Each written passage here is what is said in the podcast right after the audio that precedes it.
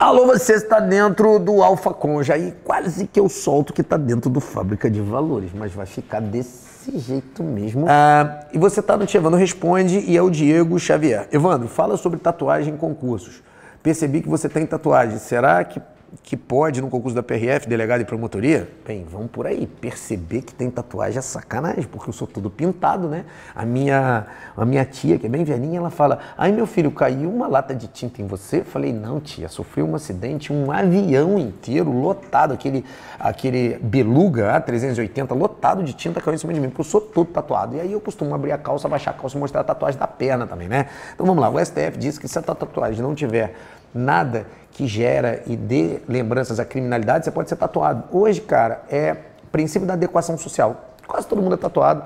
Alguns são exagerados, como eu, né, cara? Ainda só me falta pescoço, que aí você não vai ver o tatuado. Mas eu tenho tatuagem em várias partes do corpo, tá? E nos dois braços, inclusive nas pernas. E não tem problema nenhum. Você pode entrar, inclusive, para ser juiz e promotor. E tá na moda, irmão. Esses dias eu encontrei um promotor de 27 anos e ele tava todo tatuadão.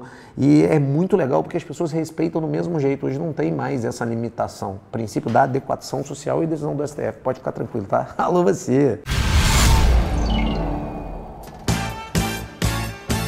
Alô, você, olha só, você que está estudando para concurso público, já sabe qual é o seu perfil de concurseiro? Então, descubra agora mesmo, falando com um de nossos consultores de carreira e ainda ganhando 24 horas de acesso gratuito na plataforma que mais aprova no Brasil. Sou mais AlphaCo!